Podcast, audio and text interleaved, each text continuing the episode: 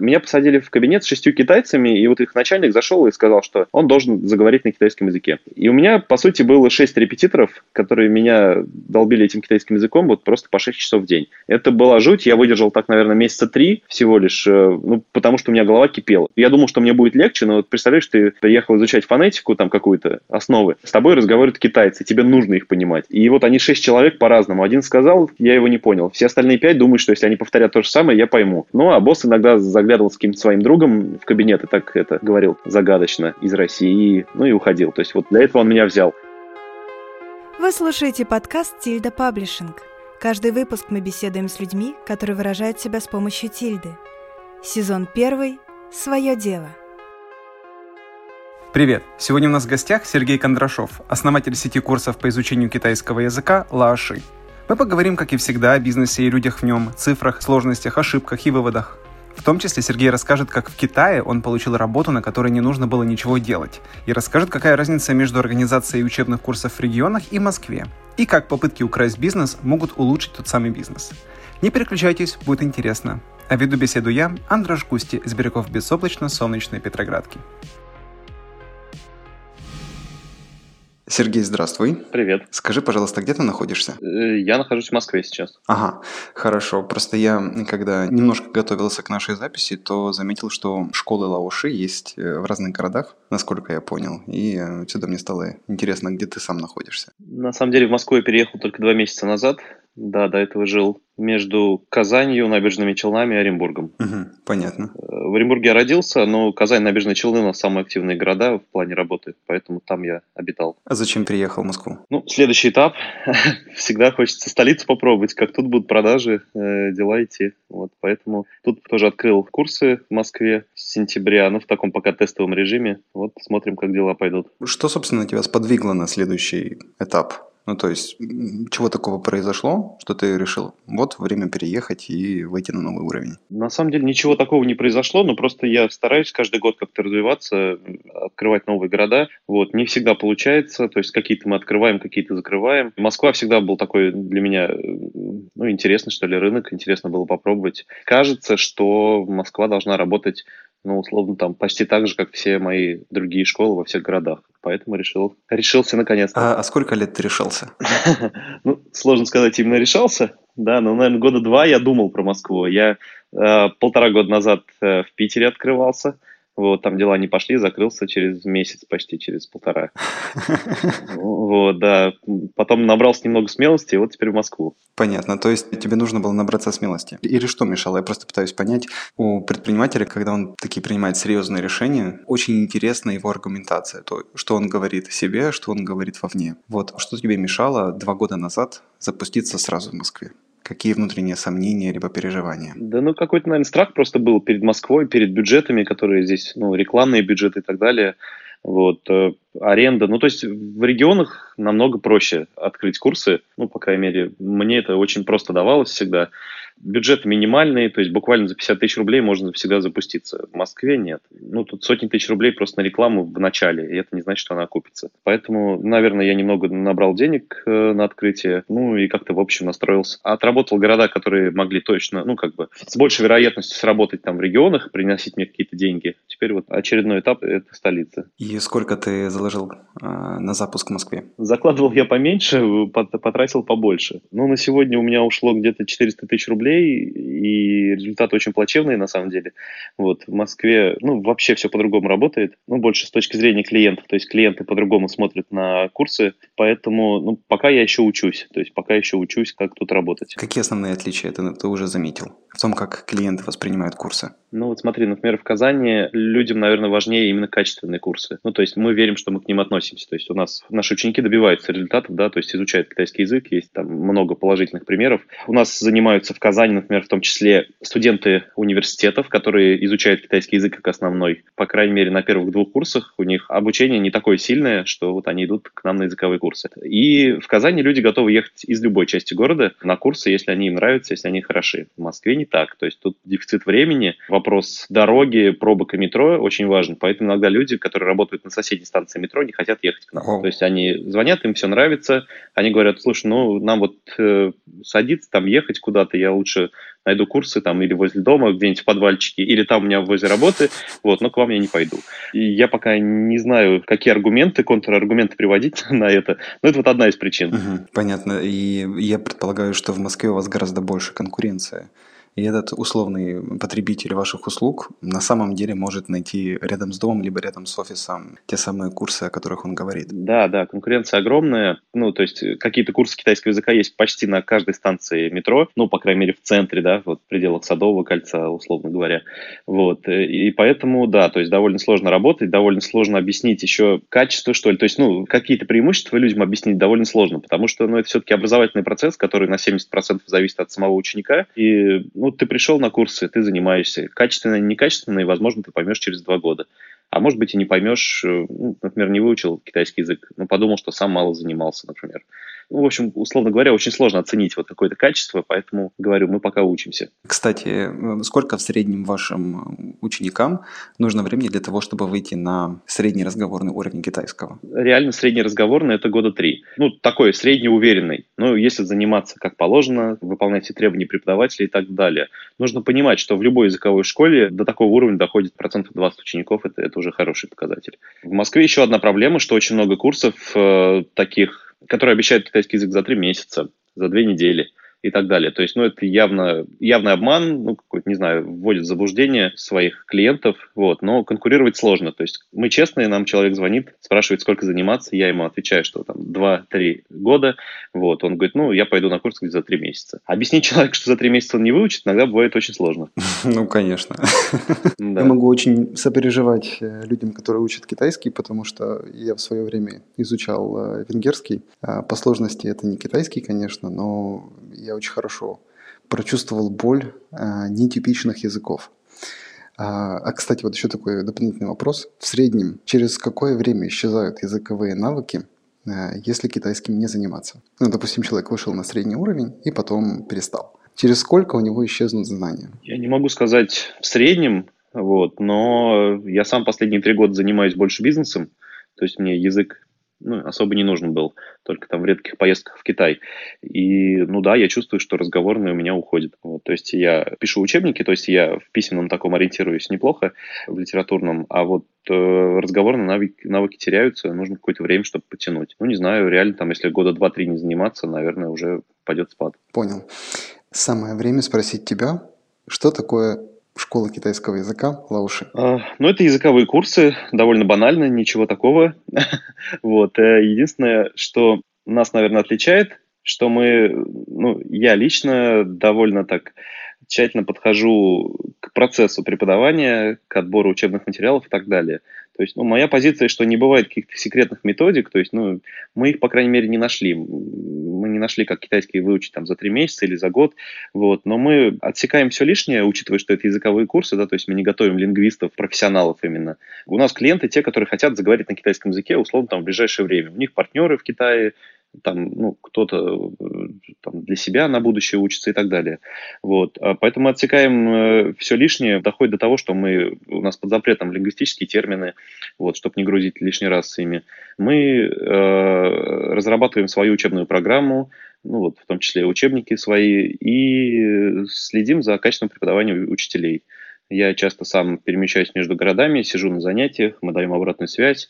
Ну, в общем, вот такие точные усилия позволяют э, сделать наши курсы ну, довольно качественными. То есть у нас очень много положительных отзывов и, ну, и вообще ребят, которые там добились чего-то. Ну, скажем, в Татарстане, в Казани, в Набережных Челнах наши ученики, школьники, обычно они выигрывают Олимпиады. По китайскому языку школьные Олимпиады э, выигрывают. У нас там даже был скандал небольшой, как в Казани ходили слухи, что это лауши э, готовят Олимпиаду, потому что наши ребята, ну, там, взяли первые три места, что ли. вот. Но это, конечно, неправда, это Министерство образования готовит Олимпиаду, ну, или, или кто-то с ними связан. Вот, ну, вот такое у нас есть. Это на самом деле отличное достижение. А скажи, пожалуйста, как можно выучить язык без лингвистических терминов? Что имеется в виду? Э, вообще никакие, никакая терминология не используется? Все как-то на практике? Ну, смотри, термины только одна часть, да. То есть, например, есть э, В вузах обычно их тоже изучают. Мы считаем, что ну, не нужно этого делать, нужно изучать лишь те ключи, которые нам встречаются. Многие слова там в учебниках, которые существуют для вузов, ну, они просто уже, то есть а, они или не используются, или они не так важны на начальном этапе. То есть, условно, человек, который приходит к нам, он хочет, ну, я очень условно говорю, что он хочет через год, через полтора поехать в Китай и общаться с китайцами. Естественно, он будет общаться там, в гостинице, в ресторане, где-то там в поезде, в самолете и так далее. То есть у него есть какой-то определенный набор слов, который ему нужен. И когда в вузах они учат, как называются китайские праздники, как называются там какие-то специальные таблички, которые они вешают на эти праздники. То есть, ну, их время расходуется не на то, что им нужно. То есть термины это одна из частей, да, то есть, ну, не нужно буквально воспринимать. Вот. Ну, естественно, мы стараемся, чтобы у нас преподаватели не говорили там вокабуляр, для этого есть русский словарный запас, да, потому что к нам приходят люди простые, то есть это, ну, это рабочие люди, это школьники, там, не знаю, студенты и так далее. Ну, если они будут воспринимать всю еще вот эту сложную терминологию, им будет сложнее. То есть и так им хватает нагрузки, скажем так. Про школьников скажи, пожалуйста, какой у вас усредненный портрет э, клиента? К сожалению, я как маркетолог по образованию, я ищу этот портрет уже 8 лет, еще не нашел. Вот, ну, серьезно. То есть мы работаем со школьниками от 12 лет. То есть все, кто младше, мы вообще не ввязываемся в эту игру, не работаем. Чаще всего у нас, конечно, занимаются такие ребята от 14, наверное, до 35 лет. Большой немножко разброс, но вот, так. Угу. Ну и нельзя сказать, что они изучают там для какой-то определенной цели все по-разному. Кто-то работает в китайской компании, вот, кто-то, ну, вот если школьника брать, там, планирует поступить в Китай, кто-то приходит просто для себя. У нас пенсионеры изучают, у нас по 60 лет э, бывают женщины, мужчины приходят, вот, и, кстати, добиваются успехов. Зачем? Ну, тоже вот для себя в регионах, например, э, были аргументы, что вот хочу ну, преподавать китайский язык в будущем. Ну, потому что спрос большой, в регионах преподавателей не хватает, всегда можно найти работу. Ну, у вас получается для разных э, возрастных категорий свои группы, либо вы всех вместе смешиваете? Нет, мы смешиваем всех вместе, у нас не получается. У нас нет такого потока учеников, чтобы мы их разделяли по возрасту. Uh-huh. То есть, да, у нас бывает, что 12-летние и 40-летние сидят в одной группе. Uh-huh. Вот, но мы разбиваем не по возрасту, а ну, по программе. То есть, э, там 12-13-летний Э, идет по, по нашей программе так же абсолютно как 40-летний, то есть он также и воспринимает. Но, например, 10-летних мы не берем на занятия, потому что они не тянут уровень. И с детьми младше мы вообще не работаем, потому что, ну, обычно нет результата. То есть э, детки, которым там по 8 лет, ну, не знаю, их нужно или в китайский детский садик отдавать, условно говоря. Формат курсов два раза в неделю, это такая больше развивашка с уклоном на китайский язык. Со мной некоторые коллеги могут не согласиться, но это вот мое мнение. То есть мы, мы пробовали, у нас mm-hmm. не, не получается давать результатов, вот, ну а без них работать неинтересно. Mm-hmm. Так, ну получается по возрастам у вас нет, но у вас наверняка есть разделение по группам, ну по группам сложности. Да, по группам сложности, конечно же, есть. Вот, э, но mm-hmm. опять же тут про Москву я сейчас не буду говорить, да, то тут другое. К нам приходят э, ученики с разными уровнями. В регионах э, 99% это те, кто приходит с нуля. Uh-huh. Вот. Поэтому мы, мы группы в основном открываем с нуля, и если кто-то где-то раньше учил, мы их присоединяем уже к текущим группам. А какие-то продолжающие, ну, то есть уровень там повыше, обычно идет на следующий учебный год. То есть на лето все уходят на каникулы, и с сентября приходит, мы уже формируем группу, вот исходя от уровня знаний. Кстати, скажи, пожалуйста, есть ли какая-нибудь там возрастная черта, за пределами которой вот явно чувствуется, что китайский дается сложнее. Я замечал, что это люди, которым за 40 лет и которые никогда раньше не изучали язык какой-то вообще. Uh-huh. Вот, то есть э, у них такое немножко, ну, в общем, мышление отличается, они, они даже изучая китайский язык пытаются говорить по-русски. Э, вот. Э, ну, то есть, используя китайские слова, но они не понимают, что вообще можно по-другому все использовать. Uh-huh. Вот. Э, поэтому вот, вот с ними приходится сложно. То есть, и плюс они уже, ну, те, кто не учился, долго не учился, они забыли, что такое вообще получать знания, что такое сидеть, учить. Для них там выйти к доске, это стресс бывает, ну, вот такое. Поэтому бывает сложно. Но у нас ученица в набережных Челнах была 60 лет ей, вот, она училась, наверное, лучше всех у нас э, среди групп. Но она много времени тратила, она, говорит, уезжала на дачу, садилась там одна и сидела, учила иероглифы и так далее. Вот у нее прям отлично Супер. получалось. Ты упомянул о таком важном достижении, как то, что ваши а, ученики занимают призовые места на Олимпиадах. Это, конечно, очень круто, а, но это не рисует общей бизнес-картины. Можешь ли ты поделиться а, бизнес-достижениями, которыми ты гордишься? Там, не знаю, возможно, оборотом, либо скоростью открытия филиалов, либо еще чего-то. А, знаешь, у нас очень маленький рынок, поэтому какие-то цифры назвать, которые впечатлят э, кого-то, я, я не смогу, наверное. Но вот на сегодня у меня 7 городов работает, наверное, нет какой-то частной сети в России, ну, у кого есть вот столько э, филиалов. Ну, не знаю, достижение это или нет, но вот все же. Второе, я не всегда занимался только ну, офлайновыми курсами. У меня был сервис, он назывался laushi.ru, и он в одно время прям бомбил, то есть был активным, э, и, наверное, ну, чуть ли не единственным таким онлайн-сервисом, где люди изучали китайский язык. Это сейчас уже там последние года четыре пошли приложения, вот, но до этого в 2013 году его запустил, ничего не было. Вот, у нас там было до 20 тысяч зарегистрированных пользователей и там до 3 тысяч активных, ну вот э, там, в какие-то лучшие, скажем, месяцы нашей работы.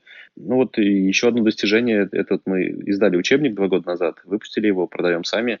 Вот. И, в принципе, у нас ну, неплохие продажи, учитывая, что мы продаем сами, то есть мы без издательств, без книжных магазинов обходимся. Ну, а оборотом, к сожалению, не могу похвастаться каким-то высоким. Единственное, у нас маржа хорошая, то есть у нас оборот невысокий, ну, с точки зрения бизнеса, вот. Но э, наш основной сезон – это сезон работы именно. Это август, сентябрь, октябрь. Потом очень мало работы, а ну, деньги приходят почти те же самые. То есть там до конца июня, скажем, э, мы можно, ну, условно говоря, лежать на диване, ничего не делать, и деньги все равно будут идти. Ох, слушай, сразу столько вопросов. Во-первых, за счет чего? Это как так получается? Ну, мы же набираем группы, которые ходят, э, ну, то есть к нам человек ходит в среднем, я как-то считал, 14 месяцев получается средний человек 14 месяцев занимается.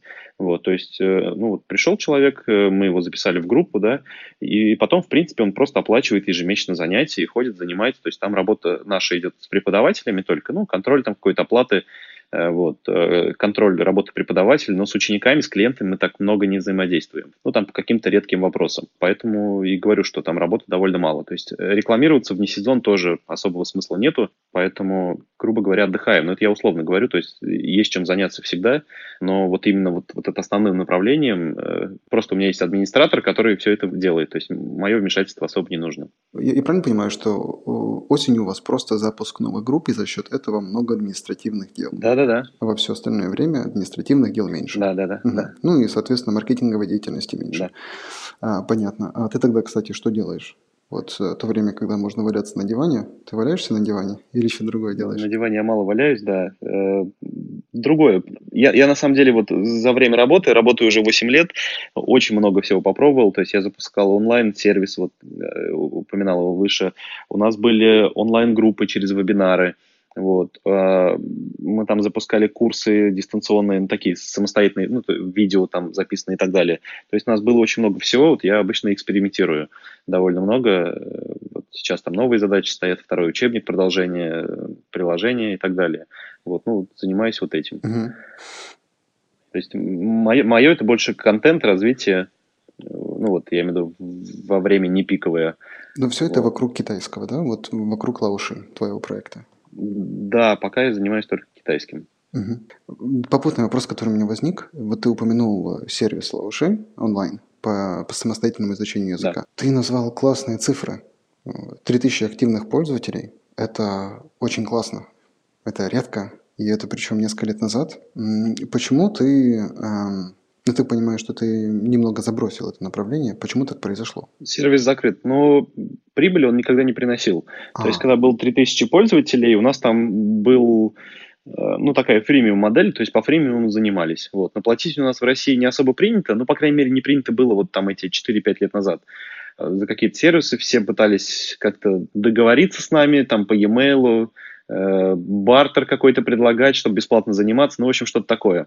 Вот, ну, какие-то были цифры, я даже приходил в акселерацию во фри в 2015 году, если не ошибаюсь. Вот, ну, в общем, дела так и не пошли. Какое-то время я сервис держал, ну, потому что, во-первых, были положительные отзывы, то есть были ребята, которые реально только по нашему сервису там доучились до какого-то высокого уровня. Вот. Во-вторых, он нам дал имя, то есть, э, ну, по России нас знали, и было такое, что я приезжаю, например, в Уфу, открывать э, курсы, общаюсь с преподавателями, они, ну, там, я им говорю, что мы называемся лауши, там рассказываю, вот, потом показываю визитку, они такие, а, это тот самый дедушка с логотипа, вот, который сервис, это вы, что ли? То есть, ну, вот люди нас знают, преподаватели э, узнавали, и ученики узнавали, и нам это работало хорошо, вот, ну, как, как имя, что ли. Хорошо, ну тогда вопрос у меня снимается. Да, но год назад я его закрыл совсем. Угу. Понятно. Обратно к э, финансовым показателям. Скажи, пожалуйста, какая у вас э, рентабельность бизнеса? Ты говоришь, что у вас маржа хорошая. Если вот усреднить погоду, если усреднить погоду не так хорошо получается, потому что летние месяцы мертвые обычно. Мы стараемся работать, но реально июль-август почти никого нету, мы просто так платим за аренду, там какие-то еще убытки несем. В среднем у нас есть 50% рентабельность, ну, годовая такая. Но вообще... Так это отличные показатели. Это отлично, да. Но, но вообще получается побольше немного. То есть, uh-huh. если не сезон брать, точнее, если не сезон убрать. Вот. Э, но видишь, рынок маленький, то есть мы не можем похвастаться, что к нам ходят сотни там в каждом городе. Мы, ну, например, по Казани, по набережным Челнам у нас, по Уфе у нас где-то 80% рынка наши. И эти 80% это, ну, десятки человек, то есть это это не сотни. Можешь в итоге поделиться на все города вот общим оборотом или общим доходом? Ну, оборот у нас э, от 700 до миллиона тысяч рублей в месяц. Так. Я, я говорил, что я цифрами не, не удивлю. Uh-huh. То есть э, городов много, и у нас э, работать получается, ну, то есть зарабатывать деньги, вот, учитывая только то, что у нас городов много, скажем. Uh-huh. Вот. Но надо понимать, что какие-то из них э, не работают. То есть тут зависит от многих факторов. У нас один из факторов – это отсутствие преподавателей в регионах. Оренбург, мой родной город, я там когда-то открывал курсы, вел сам. Потом я школу продал. И вот спустя пять лет я туда вернулся спустя пять лет, потому что пять лет я не мог найти преподавателя. О. В этом году мы закрыли один из офисов в набережных Челнах, потому что нет преподавателя. То есть уволился преподаватель, она там ну, уехала в другой город, и все, то есть мы отказываем ученикам, нам звонят, а мы отказываем, потому что преподавателя нету. Очень часто такое вот в Казани бывает. Э, вот Ульяновск у нас сейчас так на грани, потому что мы за последние четыре месяца, наверное, четверых уже поменяли преподавателей. То есть, ну, одна девушка там уехала в Штаты, вторая там в Китай уехала, третья просто решила, что не хочет работать. Ну, в общем, и, и каждый преподаватель это стресс для учеников, вот поэтому, ну, вот у нас такое, то есть есть города, там из семи, да, например, два города, которые не приносят прибыли, бывает что-то в убыток работает, поэтому, ну, как бы у нас вроде бы там семь городов, но реально там стабильно работают условно четыре из них, а остальные такие эксперименты, то есть какой-то из этих э, неработающих городов может присоединиться к работающим, вот, а может отвалиться совсем, поэтому такие цифры. Ты уже несколько раз э, упоминал о том, что объемы у вас не фантастические, но при этом у вас э, хорошая рентабельность, и при этом ты все свое время тратишь на то, чтобы масштабировать свое присутствие в этой сфере. Вот что тебя заставляет работать дальше с китайским, если ты считаешь, что тут не настолько большой рынок? Я себе часто задаю этот же вопрос. Вот. Ну, наверное, мне интересно. Я очень много уже телодвижений сделал именно в этом направлении. И, наверное, у меня остаются еще какие-то цели, что ли, которые я не закрыл. Я их не попробовал, да, какие-то гипотезы, которые я считаю, что могут сработать. Ну вот, условно, открытие курсов в Москве – это одна из таких гипотез, которые я просто не прощу себе, если я не попробую, скажем так. Я вполне допускаю, что дела могут не пойти так, как я планирую, но я должен это попробовать, потому что, а вдруг? Вот, ну, у меня еще есть две цели, вот, которые я хочу добиться или протестировать, как минимум, что они не сработают. Дальше вот я уже буду думать, как бы стоит ли мне заниматься заниматься. Это не значит, что я закрою курсы, то есть они, скорее всего, будут работать все так же. Вот, но просто я свое время буду тратить свободное уже на другие дела. Угу. То есть у тебя есть гипотеза, что ты еще не все перепробовал, и твоя золотая гора а, еще не открыта, а, и это тебя заставляет двигаться дальше и прорабатывать направление глубже. Ну, что-то типа того. Золотой горой не назову, вот, но угу. все-таки да. Хорошо. А, я очень хочу поговорить про историю создания, а, как, это, как ты к этому пришел, но а, еще хотел бы поговорить про юнит-экономику. А, как так получается, что у вас такая хорошая рентабельность? Давай вот попробуем разбить. Значит, у тебя наверняка а, есть аренда, как ты упомянул, у тебя есть зарплата преподавателям, у тебя есть какие-то административные расходы и маркетинговые расходы. Все так? Все так, но маркетинговые расходы довольно минимальны. Работая в регионах, я могу себе это позволить. Грубо говоря, мы, когда открываемся в каком-то городе, через 3-4 месяца по поисковым запросам мы на первом и втором месте, вот, и, ну, всех конкурентов мы съедаем, вот, ну, по крайней мере, в поиске. А основной трафик нам приходит как раз-таки по поисковым запросам. То есть э, все работы по соцсетям и так далее у нас отнимают очень много денег, э, но приносят реально единицы клиентов. У нас нет управляемых продаж, по крайней мере, я их пока не нашел.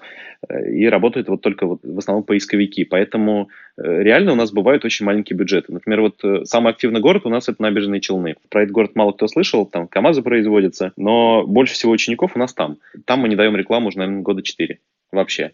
То есть э, люди идут просто сарафанное радио, вот, друг другу рассказывают, приходят к нам. Там пробовали открываться несколько э, тоже школ китайского языка, наши конкуренты. Они то демпингуют нас жестко, там в два раза дешевле ставят, то еще что-то, но вот у них дела не идут, они закрываются. Мы работаем. За счет чего? Почему? Ну, качество обучения, адекватное отношение администрации к клиентам, ну, то есть э, меня лично, там, а, администратора моего. То есть мы вопросы стараемся решать все как-то более-менее адекватно. К китайскому хорошо подходим, э, ну, к преподаванию. У нас свои учебники. Вот. Э, ну, до этого у нас поддерживал этот мой онлайн-курс laushi.ru. То есть у нас много учеников, которые там добились высоких результатов, реально у них уровень как у преподавателя сейчас, и они, видимо, рассказывают там своим друзьям. А вообще... Ну, ну то есть бренд. У вас есть бренд. Ну да, да, можно сказать так. А, Сколько нужно э, людей в группе для того, чтобы ее окупить? Ну, есть аренда, есть преподаватель и а, есть административные маркетинговые расходы там, насколько бы они большие, маленькие не были. Сколько должно быть людей в группе для того, чтобы выйти на окупаемость? Ну, я опять сейчас буду говорить про регионы, про Москву пока мне сложно сказать. Uh-huh, uh-huh. Но вообще мы закрываем группу, когда у нас там остается 4 человека. То есть 4 человека э, это у нас в ноль или в небольшой минус. Это в среднем. То есть летом мы себе можем позволить там 4 человека поработать, а в сезон нет. Поэтому у нас группы, ну то есть реально мы начинаем обычно с групп э, в регионах 7-10 человек. Потом кто-то, ну какие-то лишние уходят люди, которые поняли, что это не их призвание и вот в среднем у нас костяк это 7-8 человек занимаются. При такой наполняемости групп, когда у нас там 4, 5, 6 групп, э, мы можем работать. Но, условно говоря, в какое-то не ходовое время, то есть ходовое время для языковых курсов для всех, это вечернее, то есть это после работы э, в будние дни. Вот. Если мы открываем группу на дневное время или на утреннее, то у нас там 4 человека, в принципе, тоже рабочая группа. Как сказать, у нас и офис свободный, у нас зарплату мы можем там преподавателям предложить чуть поменьше, чем вот в пиковое время, потому что у преподавателей тоже всегда есть выбор, то есть они могут работать у нас или могут работать частными репетиторами. Вот, у нас зарплата выше, чем они берут как репетиторы, поэтому работают у нас. А преподаватели у вас на подряде или в штате? В штате, в штате. Все оформлены. В штате. Я немножко вообще заморочен по этому поводу в плане всех договоров, э, белой зарплаты и так далее. Вот, э, потому что ну, сеть у меня распределенная, удаленная. Я живу в одном городе, да, если там условно ко мне придет проверка где-нибудь э, в набережных Челнах, и я не успею просто прилететь, решить вопрос. Вот, поэтому у нас все как положено, все по закону. Вот, э, единственное, чего у нас нет, это образовательной лицензии, которая, ну, я считаю, что она не нужна по виду нашей деятельности. Слушай, скажи, пожалуйста, вот ты рад, что занимаешься тем, чем занимаешься? Ой, последний год – это очень сложный вопрос. Я, я себе его тоже часто задаю. То есть до этого мне реально нравилось. То есть я кайфовал э, от процесса, вот от каких-то достижений и больше не денежных. Вот. Но в последнее время я семьей обзавелся, у меня ребенок растет, и я понимаю, что надо как-то начинать, наверное, деньги зарабатывать. Вот, поэтому не всегда я рад, э, не всегда. То есть бывают сезоны, ну, знаешь, бывает один год хорошо работает, второй год не очень. Вот, то есть э, ну, в этом году, например, продажи просели. Очень сильно. Не могу понять, с чем это связано, но просто во всех городах э, продажи просели. Вот. И, естественно, я ну, думаю над тем, что на, надо как-то еще зарабатывать. И, скорее всего, это будет не китайский язык. Поэтому ну, не могу сказать, что я всегда рад. Э, мне, в общем, нравится. Вот, мне там хочется продолжать писать учебники, но вот иногда просто не хватает ресурсов на все это. Вот если бы у тебя было то знание, которое есть сейчас, 8 лет назад, когда ты запустился, ты бы все равно запустил эти курсы и занимался бы ими или нет? Нет, нет, если бы 8 лет назад я бы этим не занимался. А почему? Что ты такого узнал, что ты тогда не знал или не предполагал? А, ну, во-первых, я пережил 2014 год, 2014-2015, когда рубль в два раза упал.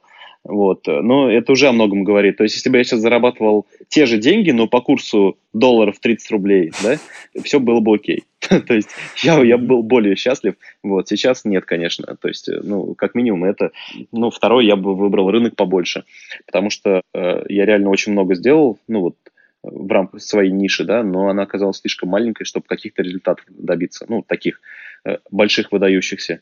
Вот, поэтому, да, я бы выбрал что-то другое. Хорошо. Зная то, что ты знаешь сейчас, и вернувшись назад во времени, что бы ты сделал по-другому? Сложный вопрос. Ну, какие-то попытки бы свои, вот какие-то гипотезы я бы, наверное, там ну, не запускал бы и сэкономил бы кучу, кучу денег себе. Например? Вот. Ну, например, тот же laushi.ru сервис, он был лишним.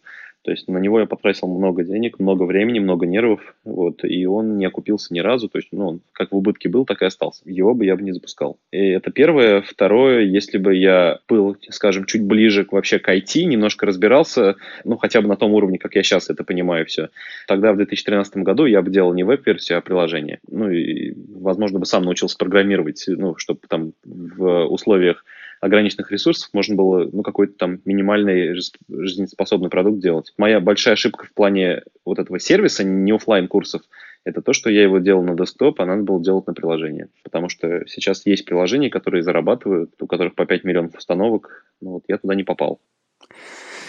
Понятно. Тогда давай поговорим, как ты пришел а, к курсам. Если можно узнать, сколько тебе лет? Мне 32 года. 32 года. Засомневался, потому что буквально через пару дней будет 33. Угу. Да. Вот тебе 22 года, я так понимаю, ты закончил университет. А, ты по специальности маркетолог, видимо, еще дополнительно изучал китайский и решил запустить курсы. Все верно? Да, у меня на самом деле очень, очень странная история, как я к этому пришел. А, много баек с этим связано. Давай. А, я закончил университет, родился в Оренбурге, вырос в Оренбурге, закончил университет там. Еще параллельно я два с половиной года отучился на маркетолога в Дании. Ну, там я колледж я закончил. Вернулся в Оренбург, и мы начали с товарищами бизнес по доставке товаров из Китая. Ну, такой прям самый первый бизнес, не очень прибыльный у нас был. Тогда еще не было Алиэкспресса, был Taobao. Сайт, может быть, слышал про него. И там нельзя было купить напрямую, нужно было заказывать на китайца, знакомого в Китае, и присылать сюда. У нас был такой китаец, и мы организовали компанию, ну, вот товарами занимались. Я начал понимать, что ну, у нас много запросов было там на поиск товаров и так далее. Общаться нам нужно было с китайцами. Я китайский вообще не знал, никак не учил его. Вот, и решил, что надо найти учителя. В Оренбурге учителя никогда не было. Вот, я никого не нашел. А, единственное, кого я нашел, это китайца, который давно уже гражданин России. Вот я к нему ездил. Ну, мы с ним больше, скажем так, э, о жизни общались, чем э, изучали китайский язык. И потом я поехал, э, через какое-то время поехал на курсы в Китай. Ну, просто я сам решил, что надо поехать поучиться. Я поехал в Шанхай на языковые курсы при университете. Там я учился всего полгода, ну, мне на больше денег не хватило, я, я просто на свои деньги поехал. Но за эти полгода у меня очень сильно вырос разговорный язык. Конечно, конечно. Я приехал в университет, ну, мы с другом поехали, и, наверное, в первую неделю я сидел в кампусе и учил китайский язык. Ко мне подошли два, э, два человека, два китайца, вот таких в пиджаках, официальные, и что-то начали говорить. Я ничего не понимал, просто им сунул визитку, у меня на английском, на китайском языке была. На следующий день мне звонит человек и говорит, что я переводчик, вчера мой босс подходил к тебе, вот приглашаем тебя на работу. Э, я спросил, что за работа, но он меня не понял, у него слабый был английский язык, вот, и я решил просто сходить. Пришел, оказалось, что человек, который ко мне подходил, он глава China Unicom, ну, мобильный оператор, вот, и он глава был не только по Шанхаю, там, по соседним еще провинциям, то есть, ну, прям большая шишка, можно сказать. Вот, он увидел просто белого человека с белым лицом и решил позвать его на работу. То есть у, у меня не было функции, я долго спрашивал, что мне нужно делать, на что они мне говорили, don't worry, don't worry не беспокойся. И они меня посадили в офис, ну, я согласился, потому что там зарплату предложили, ну, какую-то адекватную для Шанхая 2011 года. Я учился... За ничто не делать. Да, я до обеда учился, и в обед приходил к часу, приходил туда, и вот до 6 до 7 я был на работе. Меня посадили в кабинет с шестью китайцами, и вот, вот их начальник зашел и сказал, что он должен заговорить на китайском языке. И у меня, по сути, было шесть репетиторов, которые меня долбили этим китайским языком вот просто по 6 часов в день. Это была жуть, я выдержал так, наверное, месяца три, всего лишь, э, ну, потому что у меня голова кипела, то есть э, она реально, я, я думал, что мне будет легче, но вот представляешь, ты приехал изучать фонетику, там какую-то, основы, а тебе, с тобой разговаривают китайцы, тебе нужно их понимать. И вот они шесть человек по-разному. Один сказал, я его не понял. Все остальные пять думают, что если они повторят то же самое, я пойму. Ну, в общем, они мне помогали домашку делать. Я записывал кучу слов реально с ними. Я учил эти слова при них. Ну, а босс иногда заглядывал с каким-то своим другом в кабинет и так это э, говорил там из России загадочно. Ну, и уходил. То есть вот э, как бы, ну, для этого он меня взял. Иногда мы с ними чай пили, там, пуэрчик. Ну, он тоже приглашал, там гости какие-то были. Вот он э, звал меня чай попить. Ну, в общем, меня это устраивало, мне платили деньги, у меня сильно вырос именно разговорный язык китайский. То есть я там по учебной программе ну, продвигался так, как и все остальные, вот, но разговорный у меня сильно вырос. Потом я через полгода вернулся в Оренбург, э, я еще где-то полгода учил сам, я уже к китайцу к этому ходил, но со своей программы. То есть методистом был я, а не он. вот, а он уже был как моим преподавателем. Ну и потом... Э, так, стой, стой, стой. Да? Стой. Подожди, да. я хочу разобраться с этой прекрасной работой. То есть тебе платили по факту за то, чтобы ты учил китайский? Ну, получилось так, да. У них немножко другая была мотивация. То есть они мне платили за то, чтобы похвастаться перед э, друзьями босса, что у него работает европеец. Ага. В Китае это популярная тема была вот в то время. Европейцев не хватало. Вот сейчас э, очень много едут наших русских ребят, вообще из СНГшных, в Китае работать с преподавателями английского языка. Вот. А до этого кем угодно работали. Mm-hmm. То есть там были случаи, э, когда нанимали например, какого-нибудь поляка в компанию, и он, ну, он притворялся, что он босс. То есть он приходил, орал на китайцев, уходил, ему за это деньги платили. Вот, то есть все были, э, все работники были так это, ну, в шоке, то есть их это сильно подбадривало, что там европеец на них орет, что вот они плохо работают, они там, ну, не знаю, возможно, у них там что-то лучше получалось. Вот, ну, я кроме этого еще, еще друг вот этого босса, я даже не помню, как его зовут, как-то ко мне приехал и говорит, слушай, я тут представитель американского вуза, мы ездим вот по школам, там общаемся с ними, с учениками, с родителями, с директорами, и нам нужен американец, у нас нет американца. Вот. Ну, я ездил с ним, работал американцем. То есть мне тогда платили по 600 юаней за день работы, ну, за полдня работы, это было, тогда это было 3000 рублей. Вот, то есть сейчас это было бы 6 тысяч рублей, ну, чтобы уровень понимать. Вот, то есть я просто с ним ездил э, на какую-нибудь встречу и просто мирно сидел. И они на меня показывали, говорили, вот американец. А, вот, ну, да, было так. Вот, ну, еще кто, кто в Шанхае учился, вот как раз там 2010-е годы, э, часто снимались в фильмах. То есть Шанхай это такой Голливуд, Болливуд э, китайский. И, ну, я тоже там снимался в сериалах, там, в массовках всяких. Ну, довольно так интересно. Почему ты уехал обратно? Я не понимаю, у тебя, у тебя, у тебя работа, на которой ничего не нужно делать, тебе платят деньги за то, чтобы ты учил китайский. У тебя там куча возможностей быть просто собой, ничего не делать и получать за это дивиденды. Почему ты уехал? Слушай, ну, все равно денег мне не хватало там. То есть, ну, на жизнь условно хватало, но если продолжать дальше, надо было платить дальше за обучение за год, э, нужно было бы снимать квартиру и так далее. То есть ну, мне, мне просто не хватало денег, поэтому я уехал. Понятно. Хорошо. Спасибо тебе за этот рассказ, конечно, удивительный мир. Так вот, ты вернулся обратно, и что случилось, что ты запустил курсы? Да, я вернулся, еще где-то, еще где-то полгода я учил китайский язык, вот, а потом искал работу. Меня не взяли в Оренбургские авиалинии, то, ну, там им нужен был представитель в Китае, я им понравился, но им нужно было, чтобы, ну, чтобы я там у них э, рабом, в общем, был. Ну, мне, в общем, не понравились условия, я отказался. И потом я начал искать другую работу, и пока искал работу, денег не было, решил, ну, найду там одного-двух человек, которым буду китайский учить, преподавать. Взял велосипед, проехал по остановкам, поклеил объявление, и, знаешь, и прорвало просто. То есть в городе никогда никто не учил китайский язык. И у меня там одна группа, я думал, что у меня будут просто частные студенты какие-то по одному, там, по два человека, а у меня набралась группа там человек на 10, вторая группа, вот, и я сначала переснимал в другой языковой школе помещение, а потом уже вот решил, что надо открыться самому. Но, по сути, тогда у меня у самого был уровень не очень, э, ну, такой, знаешь, средненький, то есть э, есть э, экзамен, называется HSK, вот по нему у меня где-то был там третий, четвертый уровень. То есть это довольно слабо. Ну, я честно говорил, и ребята были честно рады, потому что в Оренбурге все равно возможности изучать китайский язык не было. Ну и так вот я вместе с преподаванием э, сам изучал, продолжал его. Так появилась школа в Оренбурге. Потом, знаешь, э, следующий этап, э, меня на него натолкнул Биглион сервис, как ни странно. Это не реклама, это наоборот антиреклама. То есть ко мне приходили э, их представители и говорили, давай замутим какую-нибудь акцию. Вот. Я им говорю, ну давай, вот у меня курсы есть. А они говорят, нет, Оренбург это мало, давай что-то на всю Россию. Давай какие-нибудь вебинары, вот, ну, в общем, что-то такое. Я им говорил, что у меня ничего нету такого, ну, я не буду делать. А у них была такая бешеная текучка, что каждый месяц почти ко мне приходил новый человек из Биглиона, и каждый месяц они мне предлагали что-то, ну, в общем, одно и то же почти озвучивали. Вот. И однажды я подумал, что, блин, ну, наверное, значит, есть какой-то спрос.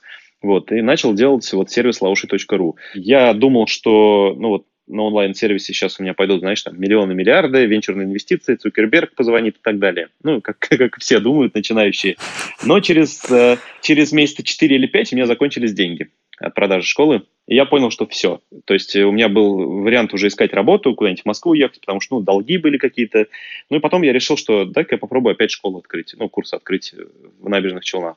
Вот. И, знаешь, это произошло буквально за неделю, то есть я дал какое-то объявление, ну, опять где-то по остановкам поклеил, и через неделю ко мне пришло 13 человек, которые мне принесли деньги.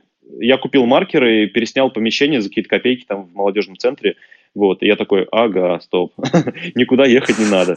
Я ходил два раза в неделю на эти занятия и получал столько, ну, намного больше, чем я получал просто работая где-нибудь в компании в набережных Челнах. Вот. Ну и так вот я начал развиваться. То есть я открыл в этом году, ну, в том году в Казани курсы параллельно и в Уфе. Потом мы открывали еще в Воронеже, там уже с товарищем мы открывали. Ну и вот, вот так пошло развитие именно офлайн школ. То есть там деньги были с самого начала, ну, буквально с первого дня, то есть с запуска группы.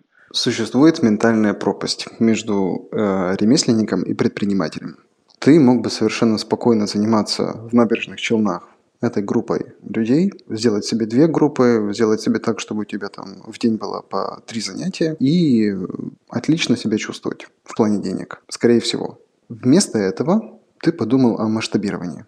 Что в тебе такого проснулось или что такое жило в тебе, что заставило тебя масштабироваться? Слушай, ну мне скучно одним тем же заниматься. Я вот точно не ремесленник.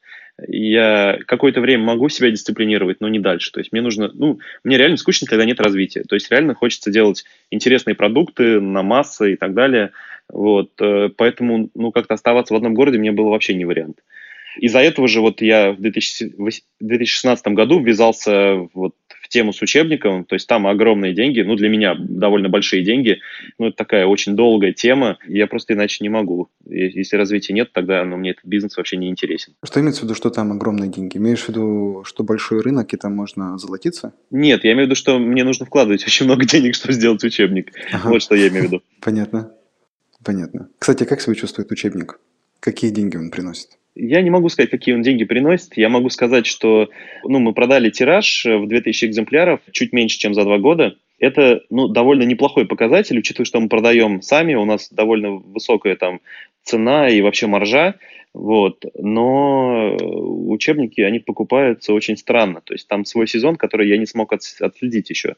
То есть бывает такое, что, например, у нас затишье там и три недели никто не покупает а потом две недели покупают по 10, по 20 учебников в день. То есть э, все очень так неоднозначно, и поэтому я не могу сказать. Ну, то есть мы окупаемся, да, хорошо окупаемся, какие-то деньги зарабатываются, но они очень размазаны на все эти два года. Uh-huh. Вот сейчас мы напечатали второй тираж, и вот сейчас я работаю над вторым учебником, над продолжением. И у нас там уже человек 300 ждут, готовы предзаказ, э, ну, оформить. Классно. Вот. Но я не спешу, потому что это все-таки большие деньги, то есть там нужно, ну, на второй учебник где-то полтора-два миллиона нужно вложить. Э, и ну, они окупаться будут долго. То есть, ну, опять же, там 2-3 года, чтобы мы его продали. А почему через сети не продаете? А нет возможности, нас не берут. То есть там почему? Э, определенные договоренности на, на рынке. Когда я изучал вообще возможность, как делать учебник, было два пути.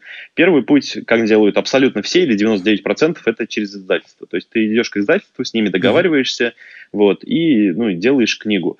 Но издательство мне предлагали 150 тысяч рублей за контент и до свидания. То есть я, я не мог не повлиять ни на дизайн, причем дизайн я имею в виду здесь не, ну, знаешь, не красивые картинки, а правильная подача материала. Uh-huh. Вот, э, то есть я бы не мог влиять никак. Там, если бы я был чуть более популярен, скажем, на рынке, ну, то есть меня бы знали, я бы мог договориться о том, чтобы дизайн мы сделали сами, да, какой мы хотим, а издательство уже дальше взяло на себя это.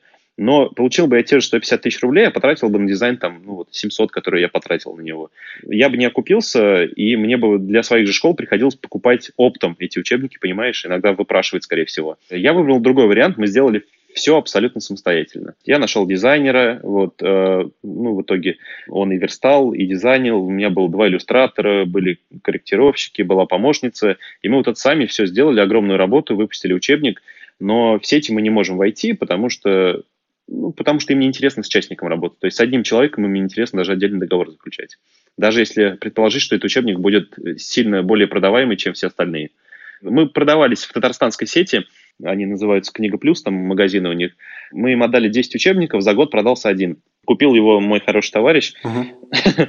ну, просто он его увидел и решил купить. Мы им отправили книги в пленке, и вот они в пленке так и остались. То есть их даже не распечатали, ну, не хотели их продавать, понимаешь? Учебник стоит, ну, наш учебник стоит там 1800 рублей, 1900 на полке. А рядом стоит самоучитель за 400 рублей. Вот, они открывают самоучитель, его можно открыть, полистать 400 рублей. А вот дорогой учебник стоит в пленке, его никто не открыл.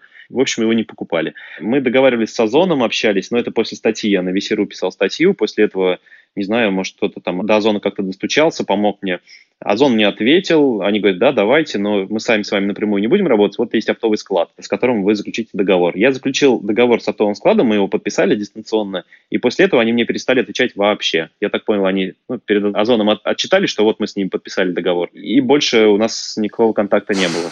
Все, то есть, ну, вот, вот как-то так. Я пытался писать в «Читай город», мы разговаривали с представителями республики, ну, вот им неинтересно просто с одним ну, из-за одной э, книги заключать договор, вообще как бы заводить там, контрагента. Поэтому так продаем. Я недавно узнал, что это называется D2C, Direct to Customer, и мне стало спокойней, что оказывается э, это не аутсайд, это, ну, такой, скажем, тренд. Это я с улыбкой, конечно, говорю в шутку немного, но все же.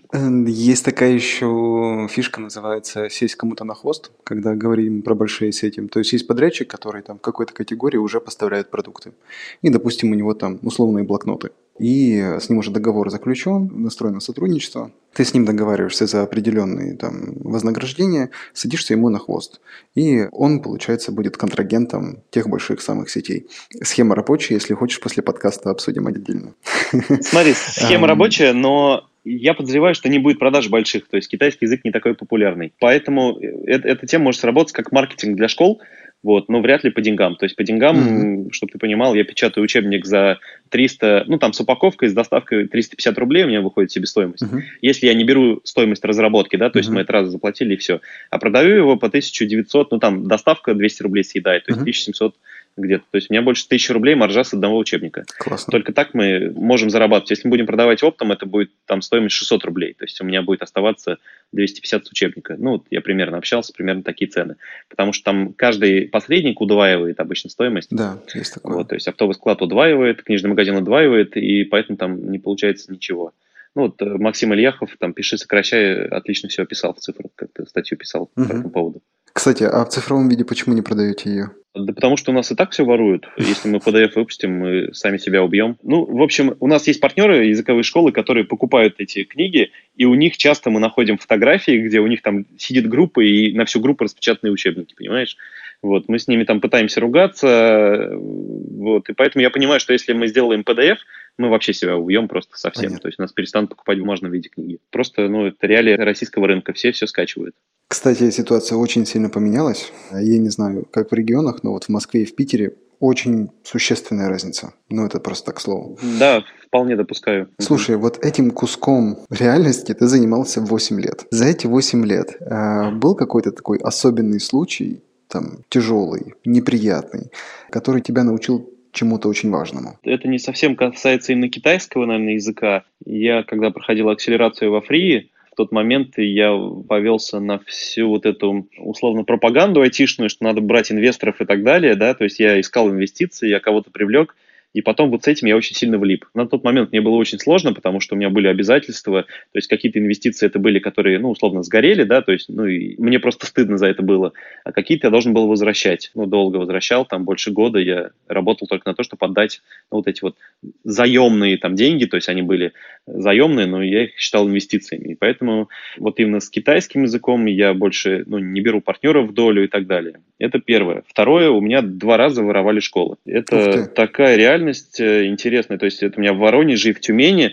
Знаешь, когда ты ну, у тебя работает администратор, тогда у меня еще администраторы были в каждом городе, сейчас один удаленно, и администратор работает, работает, ты понимаешь, что какая-то, ну, коммуникация что-то как-то у нас не очень идет в последнее время, а потом смотришь, а, ну, там, или деньги, например, меньше начинает присылать, вот как с э, Воронежем было. А потом смотришь, администратор открыл свою школу, все ученики наши учатся там, там стоит наша мебель. ну, в общем, какая-то жесть. Учитывая, что мы тогда, ну, знаешь, не подписывали какие-то договоры материальной ответственности, ну, я приехал, купил мебель. Мы договорились с человеком. Ну, в общем, как- как-то на доверие работал я. Вот, и вот так вот в наглую нас обманывали, но это жуть. Вот последний раз так, такое было полтора года назад в Тюмени. То есть человек, с которым мы работали тоже уже, наверное, года 3-4, вот, все просто украли, и ученики не были в курсе. То есть им что-то такое наговорил администратор, что они даже не поняли, что ну, вообще все поменялось, скажем. Смена юрлица. Смена юрлица, ну, слушай, они, они поменяли учебные материалы, вот, э, как бы они перешли там на другие паблики в соцсетях, на другой сайт. Ну, в общем, как-то так, да. Ну, видимо, сказали, что отказались от франшизы. Хотя это была не франшиза, это были школы 50 на 50. Вот, в которые я также вкладывался. Ну, в общем, вот такие вот случаи были, и теперь я знаю, что нельзя на доверие. Скажи, пожалуйста, вот, да. вот ты общаешься с человеком, а, в этот раз приехали, хорошо пообщались, уехал, через некоторое время замечаешь вот такую вот неприятность. неприятность. Угу. И ты возвращаешься, и ты смотришь человеку в глаза. Вот опиши, как происходит этот разговор. Мне просто очень интересна динамика отношений вот в этот момент. Ну смотри, в Воронеже у человека, который это сделал, я с ним больше не виделся. То есть у меня там был партнер, и нас как бы обоих кинул администратор, скажем так. И, ну, этот партнер как-то общался потом сам с человеком. В Тюмени у нас тоже встретиться не получилось, но я не хотел уже встречаться. У нас был разговор, я не помню, по телефону или, или где-то по переписке. Ну, как бы она сказала, ну, вот я вот захотела просто типа в свободное плавание уйти. Я пытался объяснить, что так не делаю. То есть, ну, надо же говорить, надо сказать, Сергей, ну вот я хочу отдельно работать, давай договоримся, как мы это сделаем. Ну, естественно, там начинается такое, знаешь, что типа, да это ты во всем виноват, да и вообще ты все себе деньги забирал, я тут работал, ты ничего не делал. Вот. Это, кстати, стандартная такая тема, то есть э, администраторы очень часто мне говорили, что я здесь работаю, а ты ничего не делаешь.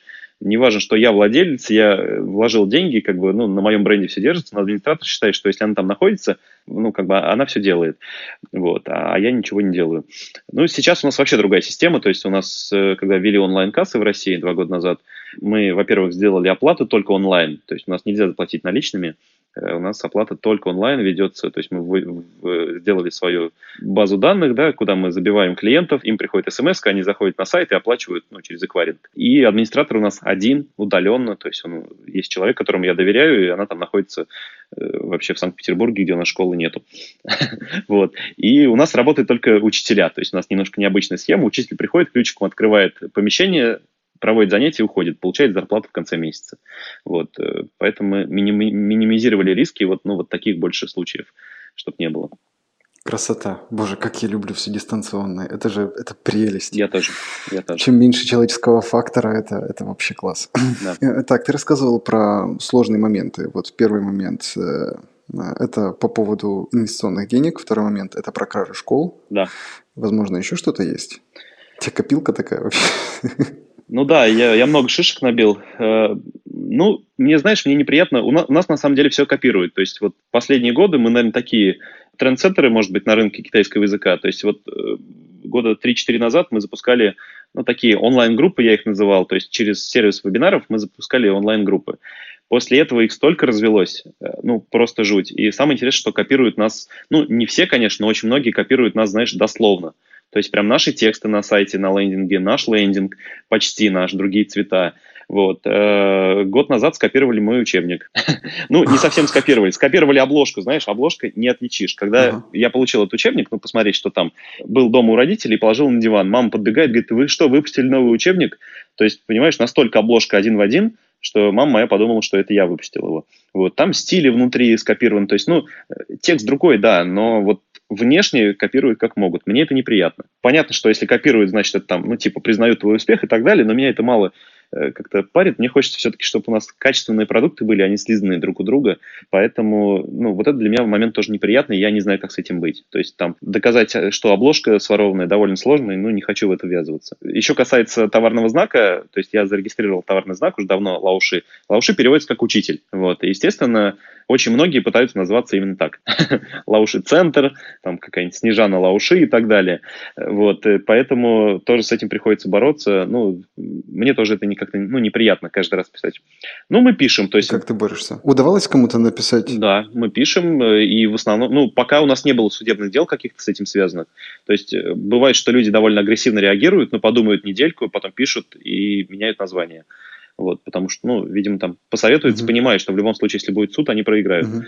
Ну, вот это, это для меня тоже неприятный момент, потому что, ну, писать человеку, э, большинство из них не хотели ничего плохого, ну, вот сделали. Поэтому мне не сильно приятно общаться. И, и знаешь, иногда люди, когда копируют наш учебник, ну, в смысле, делают копию, ксерокопию ее, они не понимают, что они делают что-то плохое.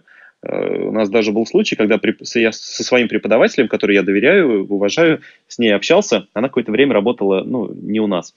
И она говорит, Сергей, представляешь, я вот э, ну, занимался с учениками там дистанционно, я им рекомендовал твой учебник, и вот мы занимались по нему, представляешь, ну, то есть она такая, ну, рассказывает, какая она молодец, грубо говоря. Я спрашиваю, говорю, так, а учебник что у нас покупали? Она говорит, нет, копировали я, я, я в шоке. Она, она сначала не поняла, то есть, понимаешь, она это не со злости, она не понимает, что это, ну, это что-то да. ну, что-то не такое вообще. Я говорю, понимаешь, копировать нельзя, но это, это же как, это нарушение. Она долго извинялась, но как бы я к ней без обид, потому что я видел искренность. То есть она искренне не знала, что это ну, что-то плохое. Вот так. Она у нас работает, как бы дальше вопросов нету. Но вот, вот такое у нас, такие реалии, говорю. Не все далеко к этому привыкли, что контент надо покупать. Так, спасибо тебе за такие истории. У нас время переходить к завершающей рубрике Блиц, угу. где у нас короткие относительно вопросы, и на них можно отвечать коротко, но не обязательно. Хорошо. Скажи, пожалуйста, что для тебя деньги? Возможность развиваться. Ты зарабатываешь деньги или меняешь мир? Что-то среднее, наверное. Какое-то время назад я менял мир, сейчас стараюсь все-таки деньги зарабатывать. Отлично. Чем, в принципе, должен заниматься человек? Ну, тем, что он считает правильным. Тут без навязываний. Ты счастлив? Почему? Я счастлив, да. Ну, у меня есть возможность заниматься тем, чем я хочу, есть возможность путешествия, есть замечательная семья. Супер. В бизнесе, когда очень чего-то хочется, но страшно, что делать? Надо делать. Я всегда так делаю. Я беру кредиты и делаю. Страшно, часто, часто проигрываешь, но не жалею обычно. Дай, пожалуйста, напутствие тем, кто хочет выразить себя через свое дело, но еще сомневается. Ну, надо пробовать. Единственное, я считаю, что в начале, когда начинаешь, нельзя ставить цель заработать именно денег. То есть понятно, что как, ну, что-то на жизнь нужно будет, но вот люди, которые во главе угла ставят деньги, обычно с ними неприятно общаться, ну, это вот мое мнение. Вот, я все-таки за то, чтобы делать, ну, какие-то честные продукты, честные бизнесы, э, условно там, ну, не, не менять мир, да, это слишком громкий лозунг, но сделать что-то полезное и искать, как на этом заработать деньги. Вот, ну, то есть э, деньги не все. И последний завершающий вопрос. Почему ты выбрал Тильду для разработки ваших сайтов? Тильда для меня стала открытием, я уже не помню, как давно мы на вас перешли. Э, наверное, это года четыре назад. Я не помню, как долго Тильда существует, но до этого какой-то был довольно слабенький сайт у нас, мы пробовали другие конструкторы, но когда вышла Тильда, все, у нас вопрос с сайтами отпал вообще. Вот. А после того, как вы сделали вот это нулевые блоки, Zero Block, это, это просто, ну, просто какое-то чудо. То есть, э, не знаю, для меня Тильда просто закрыла все вот эти вопросы, которые касаются сайтов. Ну, не знаю. Тут, само собой, Тильда просто лучшие, реально. Прекрасно. Спасибо тебе большое за такие добрые слова. Я тебе желаю, чтобы через некоторое время, год или два, э, ты осознал, что Москва была очень правильным решением, чтобы Москва на самом деле приносила тебе столько же, а то и больше, чем все другие города вместе взятые, и чтобы ты снова зажегся или увидел финансовую подпитку своей страсти к сфере китайского языка. Спасибо большое, спасибо. Я тоже буду стараться. Ну что, отлично. Тогда распрощаемся. Спасибо всем, кто слушал. Да, спасибо. Пока. Пока. Спасибо, что послушали этот выпуск. Напомню, что в гостях у нас был Сергей Кондрашов, основатель сети курсов по изучению китайского языка Лаоши. А с вами был подкаст Тельда Паблишинг и я, его ведущий Андраш Густи, с берегов безоблачно-солнечной Петроградки. Продюсер выпуска Лара Гребова. Аудиосопровождение предоставлено сервисом Fugue. Каждый выпуск мы беседуем с людьми, которые выражают себя и строят свой бизнес с помощью тильды. Создавайте впечатляющие истории и публикуйте их онлайн. До новых встреч! Слушайте в следующем выпуске. Ты хочешь э, рисовать портреты в анфас в профиле в три четверти, но если ты скажешь, что это будут портреты, там, я не знаю, каких-нибудь скелетов или там сопливых принцесс, это будет еще лучше, понимаешь? А если ты дашь возможность детям самим решить, потому что кто-то говорит, ой, а я не хочу там роботов, можно я единорога? Я говорю, да, вообще без проблем, только давай единорога фас нарисуй. Вот мне очень интересно посмотреть, как этот рог ты нарисуешь, если на него смотреть абсолютно спереди. М-м-м, говорит ребенок, который тащится от единорогов, давай. И делает какие-то фантастические дурацкие картинки, ну, которые и его сознание э, расширяют, и наши взрослые сознания тоже расширяют.